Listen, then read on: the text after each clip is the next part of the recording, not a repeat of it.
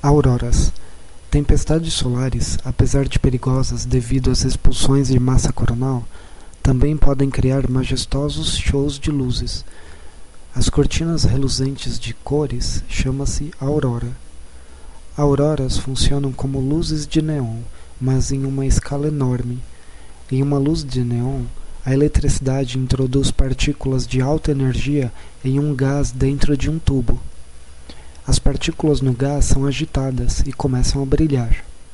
Se o tubo conter apenas neon em seu interior, ele irá brilhar em vermelho. Adicionando outros gases, como argônio, por exemplo, diversas outras cores podem ser produzidas.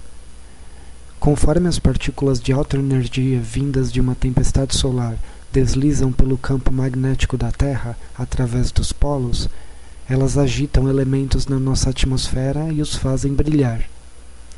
Moléculas de oxigênio emitem luzes verdes ou vermelhas, enquanto moléculas de nitrogênio podem produzir cores rosas, azuis ou violetas. Apesar de inicialmente essas luzes fantasmas estarem confinadas aos polos, tempestades solares realmente fortes podem conduzi-las para perto dos trópicos e até mesmo perto do Equador. Na verdade, em 1859, uma tempestade solar iniciada por uma gigantesca erupção solar fez com que fossem vistas auroras até em Roma,